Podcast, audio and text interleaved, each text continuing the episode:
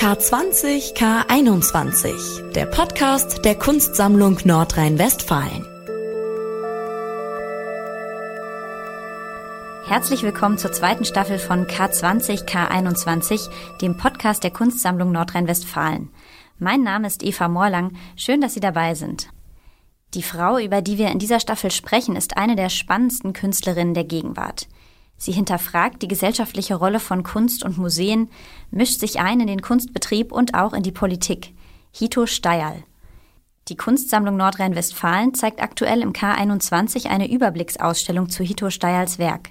I Will Survive ist die Ausstellung betitelt und entstanden ist sie in Kooperation mit dem Centre Pompidou in Paris. Dort wird die Ausstellung dann nächstes Jahr zu sehen sein. Und passend zu dieser Ausstellung wollen wir in den kommenden Folgen dieses Podcasts einen Überblick geben über die verschiedenen Aspekte der Arbeiten von Hito Steyerl. Bevor wir gleich tiefer einsteigen, zuerst ein paar knappe Fakten zu ihr.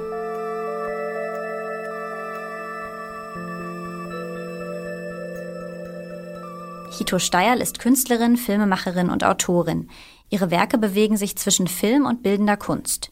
Sie setzt sich in ihrer Arbeit mit Themen wie postkolonialer Kritik, Feminismus, Rassismus oder Nationalismus auseinander, beschäftigt sich aber auch mit neuen Medien wie künstlicher Intelligenz und virtueller Realität.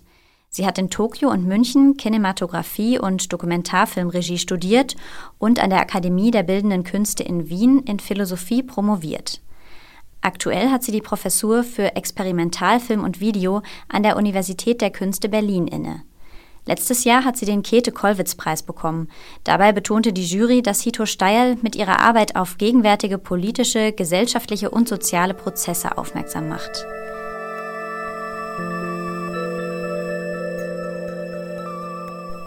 Das als knapper biografischer Überblick zu Hito Steil. Wir werden sie im Laufe dieser Staffel noch besser kennenlernen. Damit fangen wir jetzt an und wir sprechen als erstes über den dokumentarischen Schwerpunkt von Hito Steyers Arbeiten. Zu Gast sind in dieser Folge Dr. Doris Christoph, Kuratorin an der Kunstsammlung Nordrhein-Westfalen, und Florian Ebner, Leiter der Fotografieabteilung im Pariser Centre Pompidou. Sie kuratieren zusammen mit Marcella Lister die Ausstellung. Doris Christoph hat Kunstgeschichte, Linguistik, Literatur und Geschichte in Freiburg und Köln studiert. Sie hat bereits Ausstellungen zu Steve McQueen, Martin Kippenberger und Gillian Waring kuratiert. Und ganz aktuell, letztes Jahr im K21 die Ausstellung zu Ai Weiwei. Das nur als kleine Auswahl aus ihrer bisherigen Arbeit. Florian Ebner ist Kunsthistoriker. Er war Leiter der fotografischen Sammlung des Museums Volkwang in Essen und ist nun Leiter der Fotografieabteilung am Pariser Centre Pompidou. 2015 hat er den deutschen Pavillon der Biennale di Venezia kuratiert und dafür unter anderem Hito Steyerl ausgewählt. Aufgrund der aktuellen Situation sitzen wir nicht im selben Raum, sondern sind remote miteinander verbunden zwischen Düsseldorf, Paris und Leipzig. Hallo Frau Christoph, hallo Herr Ebner. Schön, dass Sie sich die Zeit genommen haben. Ja, hallo Frau Morland. Hallo, ja. I Will Survive ist die erste Retrospektive zu Hito Steil in Deutschland und ihre erste große Ausstellung in Frankreich überhaupt. Dazu haben mit der Kunstsammlung Nordrhein-Westfalen und dem Centre Pompidou zwei staatliche Museen kooperiert. Woher kam die Idee? Ja, Hito Steierl hat in den letzten ja, 10, 15 Jahren äh, die Arbeiten gemacht, die vielleicht wirklich etwas über diese unglaublichen Umbrüche in unserer Zeit sagen, sowohl medial, politisch, auch kunstpolitisch, was die Kunst und die Politik betrifft. Und immer wieder neue, mit neuen Werken auf ganz, ganz aktuelle Dinge reagiert und deshalb äh, war es gerade für uns in Frankreich eigentlich spannend, eine deutsche Künstlerin, die bisher noch wirklich eigentlich äh, mit einigen wenigen Arbeiten in Gruppenausstellungen vertreten war, eine große Ausstellung zu widmen. Und äh, jetzt ist es in Zusammenarbeit mit dem K21 wirklich zu etwas geworden, was den Schwerpunkt auf die letzten Jahre legt, aber auch auf die ganz unmittelbare Aktualität, aber auch ganz frühe Arbeiten einschließt. Das heißt, wir haben den Parcours einer Künstlerin, die mit dem Medium des Films, des Videos, der technischen Bilder, aber eben auch mit dem, sozusagen mit unserem digitalen Umfeld, in dem wir leben, mit unserer digitalen Kultur, ähm, eine Künstlerin, die auf unglaublich spannenden Weg ist, kritische Fragen zu stellen und das mit eben sehr viel auch Humor und Witz und das ist eine wunderbare Mischung. Vielleicht, Frau Christoph, wollen Sie noch was hinzufügen, warum es ähm, für Sie auch besonders ist, dass das jetzt zustande kommt, diese Kooperation? Ja, absolut. Also wir sind ähm, ja so eingestiegen äh, vor zwei Jahren kann man jetzt schon fast sagen, dass wir hier mit einer neuen Direktorin, Susanne Gensheimer, im, äh, in der Kunstsammlung Nordrhein-Westfalen, da haben wir ziemlich früh, ich bin ja schon lange am Haus, so abgetastet, was würden wir gerne machen. Und wir beide wollten unbedingt gerne Hito Steil zu einer Ein äh, Einzelausstellung einladen ins K21. Und ähm, eine Woche später kam Florian Ebner, den wir auch schon kannten, äh, mit der Idee, ob wir das nicht zusammen machen wollen mit dem Centre Pompidou. Und das war natürlich eine ganz tolle äh, Zusammenstellung dieser beiden Museen. Und ähm, insofern sind wir da gerne sofort drauf eingestiegen. Und was hat es mit dem Titel I Will Survive auf sich? Ich denke, dass dieser Titel, der unmittelbar an einen berühmten Song äh, denken lässt, natürlich mhm. vor dem Hintergrund der heutigen Diskussion, die wir haben in dieser Zeit der ähm, Pandemie, dass dieser Titel erstmal natürlich eine Antwort zu geben scheint. Aber wenn man etwas sozusagen von dem her äh, auf die ganze Ausstellung blicken wird und auf dieses ganze Werk blicken wird, dann hat dieser Titel natürlich einen viel größeren Tiefgang auch als eine bestimmte Form und Geste des Widerstands. Und ist der Titel also jetzt in Reaktion auf die Pandemie entstanden oder sollte es auch vorher schon in die Richtung gehen, der Titel? Ich denke, das ist das Schöne an dem Titel, dass er eine gewisse Offenheit hat. Er gibt erstmal eine starke äh, Fährte vor, auf der wir folgen.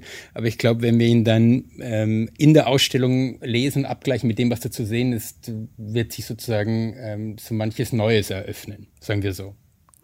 Hito Steil hat für diese Ausstellung extra ein neues Werk angefertigt. Wir zeichnen diesen Podcast noch auf, bevor die Ausstellung eröffnet wird. Aber so viel können wir verraten. Es ist eine multimediale Installation, die die Themen Digitalität, künstliche Intelligenz und Augmented Reality anspricht und die auch mit der Frage spielt, wie sich Kunst überhaupt im Museum ausstellen lässt. Da kann man schon erahnen, dass es gar nicht so leicht ist, so ein Werk auszustellen. Wie gehen Sie das an? Was sind da die Schwierigkeiten? Naja, also wir gehen das so an, dass wir wie mit vielen Videomedienkünstlern, dass wir uns darüber bewusst sind, dass wir hier die Arbeiten produzieren für die Ausstellung.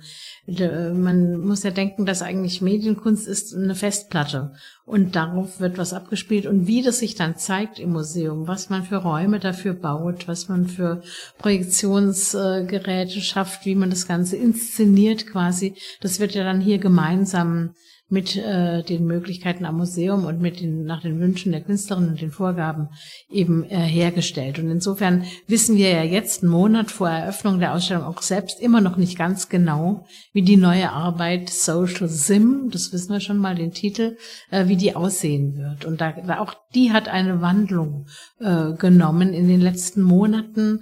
Denn äh, es gab vorher einen anderen äh, Arbeitstitel für diese äh, neue Arbeit, die sehr viel mehr zu tun haben sollte, ja, mit eigentlich dem Museum, mit, mit Self-Evolving Artworks, also Kunstwerke, die sich durch künstliche Intelligenz selbst erschaffen.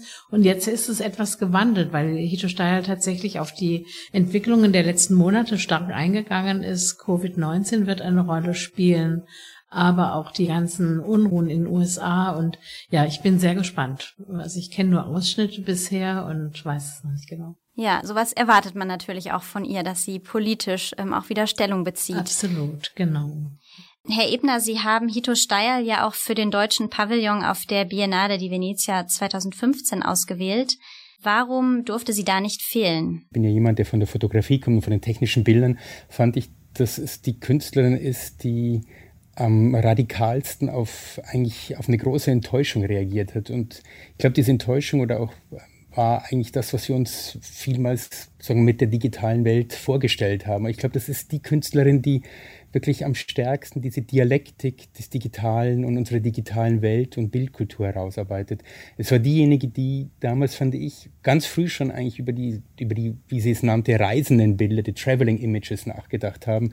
Weit bevor noch sozusagen man dieses Ausmaß des heutigen digitalen Bilderstroms wahrnahm und die im Grunde eigentlich auf, in einer Zeit 2013, 14, wo wir noch äh, dachten, oder ich, ich, kann mich noch erinnern, wir haben 2011, 12 einmal eine Ausstellung gemacht zu den digitalen Bildkultur des arabischen Frühlings und 13, 14 haben wir schon sozusagen diese ganzen Kehrseiten gesehen, diese ähm, überhaupt äh, politisch, sozial, wie sehr eigentlich auch diese digitale Kultur zu etwas ganz anderem benutzt wird, als ein Forum der Freiheit zu sein. Und dafür hat sie eigentlich die radikalsten, früh schon die radikalsten Antworten gegeben. Was in Bezug auf Hito Steyls Werk auch wichtig ist, um nochmal so ein bisschen ähm, filmgeschichtlich das einzuordnen um die Jahrtausendwende spricht man vom Documentary Turn in der Kunstwelt.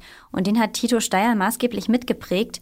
Können Sie noch mal ganz kurz erklären, was genau das bedeutet? Ja, das kann ich gerne. Das ist ähm, ja tatsächlich so um das Jahr 2000. Das wird immer so ein bisschen genannt, die schon eigentlich die Dokumenta von Catherine David äh, 1997, aber vollendet dann eigentlich die von Oqui Envesor im Jahr 2002 war zu sehen, dass sich sehr, sehr viele Künstler, und das hatte natürlich auch mit so einer globalen Erweiterung der, der Künstlerlisten zu tun, dass die sich sehr damit beschäftigen, was äh, sozial, politisch, historisch, kulturell in ihrer Welt vor sich geht, dass die, dass die Kunst irgendwie mehr zur Wirklichkeit drängte, wenn man das mhm. vielleicht so sehen will, dass sich sowas wie ein dokumentarischer Modus geradezu herausgebildet hat und das ist das, was wir mit Documentary Turn, also so eine dokumentarische Wende in der bildenden Kunst bezeichnen. Wobei vielleicht auch noch wichtig ist, dem äh, äh, hinzuzufügen, dass das natürlich auch mit den Apparaten zu tun hat, mit den Aufzeichnungsapparaten, mit den schnellen, äh, dann auch äh, digital werdenden, schnell zu nutzenden äh, Kameras und, und, und sowas. Das, das geht da so zusammen, aber zeigt ja eben auch diese eben Globalisierung, Erweiterung der, der Themen.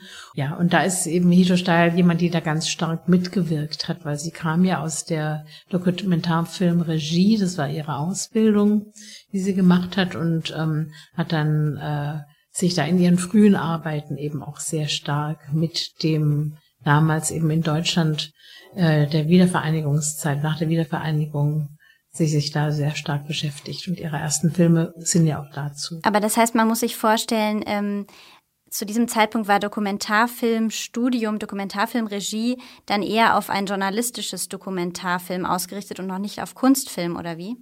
Ja, also wenn man da ein bisschen mehr zurück in die Geschichte geht, 80er oder noch früher, also da war Dokumentarfilm ist schon eine ganz eigene Richtung gewesen. Und äh, da gibt's ja auch viele, die da wirklich so richtig Dokumentarfilmer mit Faust und die wirklich so das äh, Soziale und, und ihre Themen und auch ihre Herangehensweisen, also die das da stark getrennt haben von der Kunst. Und, aber ich glaube, dass, also ich sehe es so, dass es für die Kunst einfach sehr, sehr attraktiv gewesen ist, sich da reinzubegeben, da was sich abzuschauen und da auch bestimmte äh, Modi eben aufzugreifen, die, die Dokumentar, die im Dokumentarfilm entwickelt wurde. Und das andererseits natürlich auch, und da ist gerade Hito Steil eben deswegen auch für uns so interessant, weil sie sich sehr viel äh, theoretisch damit auch beschäftigt hat. Also sie hat ähm, über Documentary Uncertainty gesprochen, also über die dokumentarische Ungewissheit. Mhm. Das hat natürlich dann auch wirklich was mit so einer Erkenntnis äh, theoretischen Haltung fast irgendwie zu tun. Was, wie können wir wirklich dokumentieren? Dieses, wie, ich weiß, dass ich nichts weiß ein bisschen so in, ja, das, ja, genau, das könnte man so ein bisschen in die Richtung sehen, genau, aber auch, dass es eben auch immer eine Frage der Darstellung ist, was eigentlich die Wahrheit ist. Also das hat sich ja sehr, äh, ist ja sehr äh, auf, sieht man ja sehr viel aufgefächerter und äh, als das vielleicht früher im Dokumentarfilm, da war das, wurde das noch nicht so äh, in Frage gestellt. Und das, das tut sie eben und baut es ja in ihre Video-Essays. Das ist ja auch ein, ein Format, was man sagen kann, das hat wirklich äh, Hito Steil maßgeblich nach vorne gebracht und in die Kunst mit eingeführt, den Video-Essay, dass sie also assoziativ, kollagierend arbeitet, dass sie Popmusik mit ein zitiert, dass sie alle möglichen, dass sie Interviewpartner hat, dass sie andere Bilder mit reinbringt. Also dass sie immer wieder auch das selber Film machen, das selber Filmen, auch so selbstreferenziell im Grunde befragt. Das äh, äh ist, glaube ich, die, die eine große Stärke von ihr oder die zeigt eben, dass sie mit diesem Begriff des Dokumentarischen sehr äh, fruchtbar sich dran gerieben hat eigentlich und sich damit stark auseinandergesetzt ja. hat.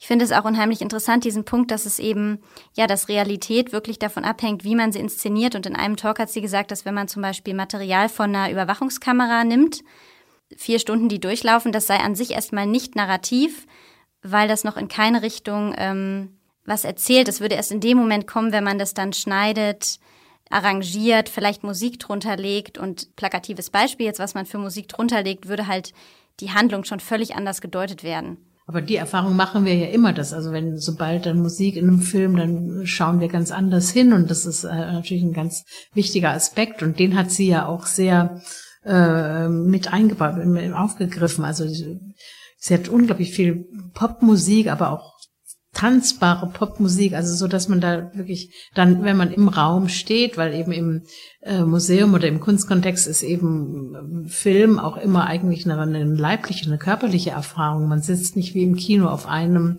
äh, Sessel, sondern man kann sich im Raum bewegen und ich habe immer den Eindruck, also dieses Bewegen und das äh, Tanzen fast und äh, dieser Rhythmus ihrer ihrer Arbeiten, der äh, befür, befördert das auch sehr sehr stark. Wird dafür dann auch Platz sein in der Ausstellung in Düsseldorf? Ja, ich glaube schon. Ich glaube, wir richten so eine kleine Disco ein, aber ich weiß es noch nicht ganz genau. Aber ich weiß nur, dass in der neuen Arbeit wird auch viel Musik sein. Mhm. Und da wird es auch viel um Bewegung, aber es geht natürlich auch dann um ja um die Zurichtung durch Bewegung, also dieses äh, rhythmisierte oder so. Das kann ja auch umkippen dann in was was soldatisch militärisches oder so. Also da, ich glaube, so an der Schnittstelle aber auch dann auf der anderen Seite eben diese Tanzmanie, diese verrückten Feitstänze fast, die man aus dem Mittelalter kennt.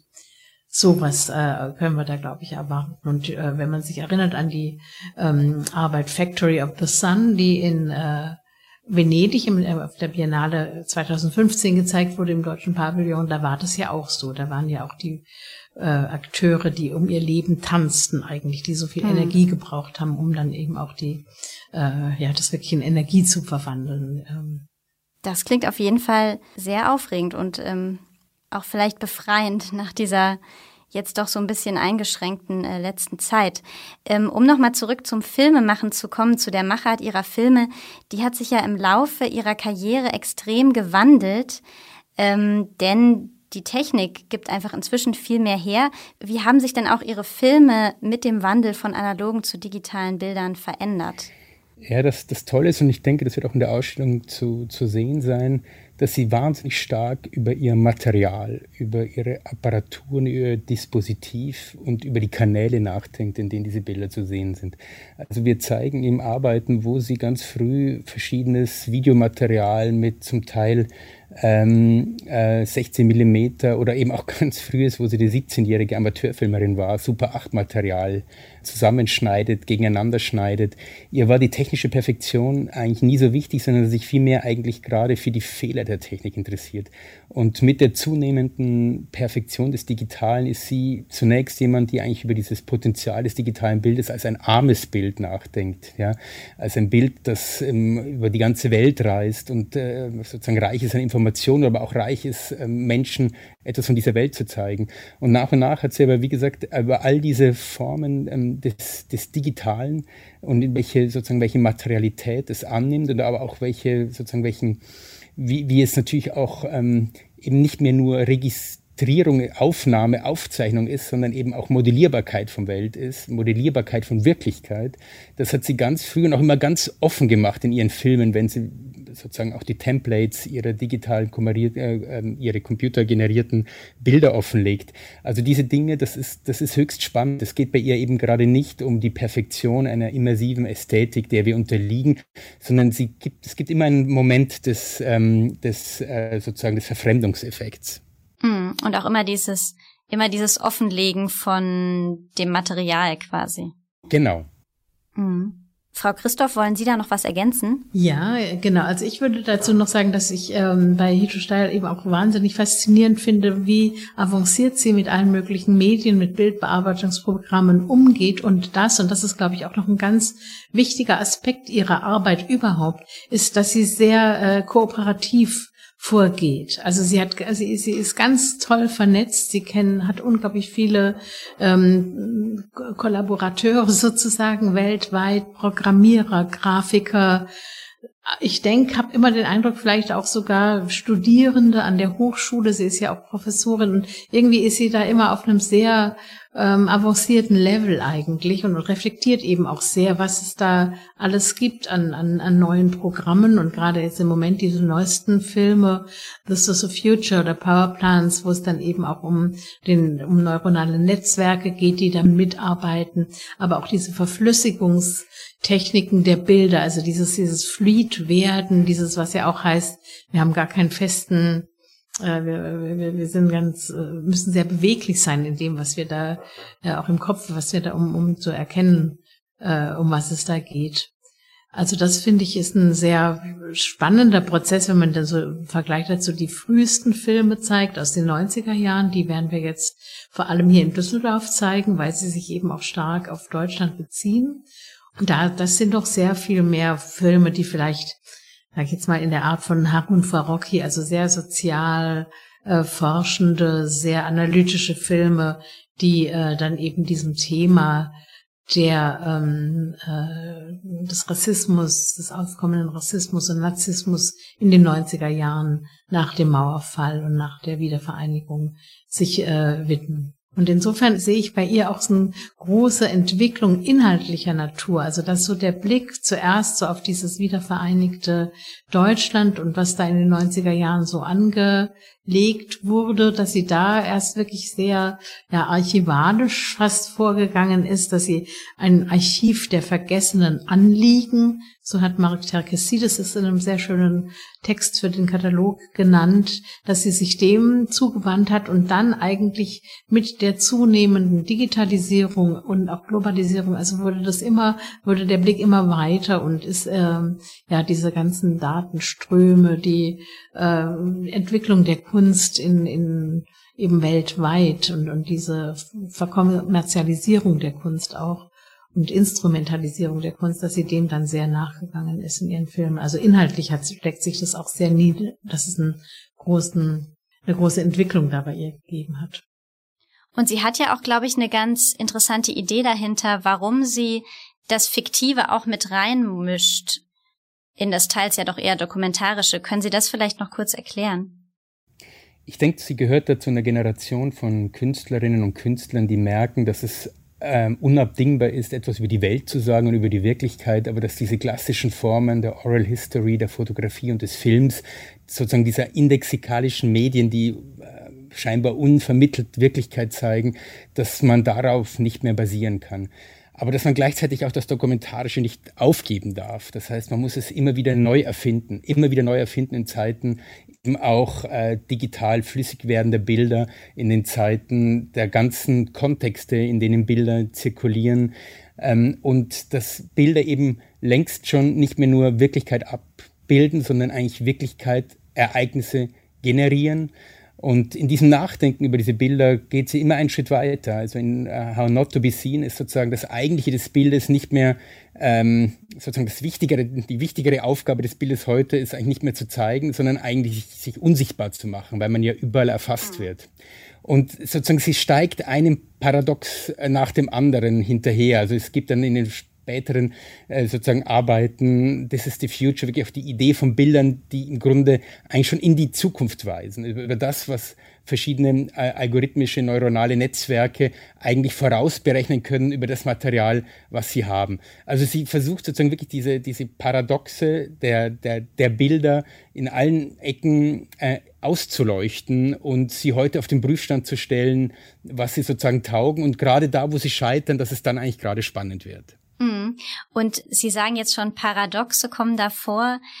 Es geht in die Zukunft, aber ich finde, es sieht nie so richtig dystopisch aus, sondern sie verwendet ja eigentlich auch unheimlich viel Humor, oder? Das ist ganz, ganz, ein ganz wichtiger Aspekt, das glaube ich auch. Und das ist das Tolle auch, dass die Kritik, die paart sich nicht mit einem ähm, sich schmollen und in die Ecke setzen und einem defizitischen Aufgeben und Jammern. Es ist genau das sozusagen, bevor uns die Verhältnisse ähm, zunichte machen, lasst uns lieber daran gehen, diese Verhältnisse selbst zu prozessieren, also damit umzugehen. Und ähm, das hat durchaus was Kämpferisches und immer was Humorvolles und in fast allen ähm, diesen Filmen und Arbeiten von ihr geht es auch immer wieder eigentlich auch um die Bewegung des Körpers, sei es jetzt in den Kampfkünsten oder im Tanz. Also es ist sozusagen auch das ist äh, eine gewisse Form des Widerstands und das ist auch das Wunderbare an diesem äh, ja auch kritischen Werk, diese, diese Kraft, die da drin steckt. Mhm. Dann jetzt noch die letzte Frage, die ich auch an Sie beide stellen möchte. Haben Sie noch einen Tipp für Leute, die jetzt Lust bekommen haben, ein bisschen in Hito Steyr einzutauchen, ähm, ohne dass sie jetzt direkt in die Ausstellung nach Düsseldorf gehen können? Ein Essay oder ein Talk bei YouTube, was würden Sie empfehlen?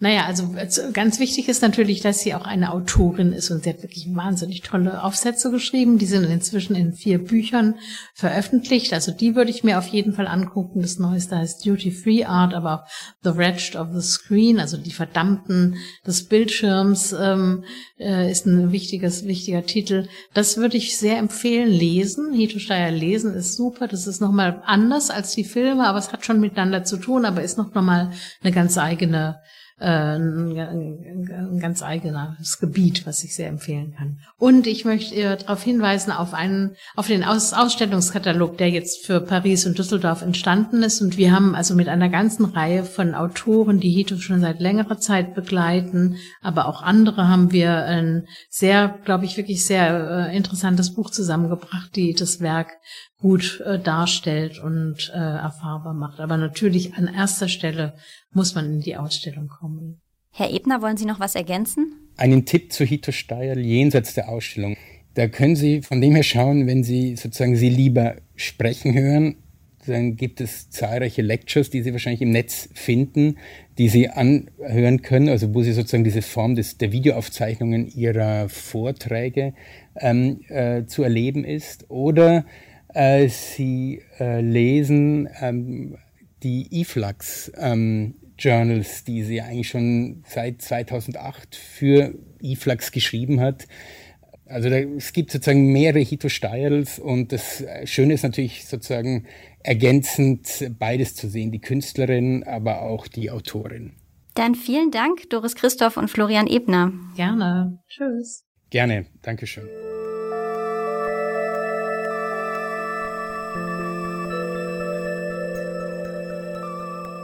Doris Christoph und Florian Ebner sind Teil des KuratorInnen-Teams für die Überblicksausstellung zu Hito Steyerl I Will Survive im K21 in Düsseldorf. Die Ausstellung ist dort vom 26. September bis zum 10. Januar zu sehen. In der nächsten Folge dieses Podcasts in zwei Wochen sprechen wir dann über künstliche Intelligenz, Virtual und Augmented Reality, Themen, die Steyerl in ihrer Arbeit immer wieder kritisch hinterfragt. Diesen Podcast können Sie abonnieren in der Podcast-App Ihrer Wahl, zum Beispiel bei Apple Podcasts, Google Podcasts oder Spotify. Die Redaktion für diesen Podcast hat meine Kollegin Anja Bolle. Mein Name ist Eva Morlang. Bis zum nächsten Mal. K20 K21, der Podcast der Kunstsammlung Nordrhein-Westfalen.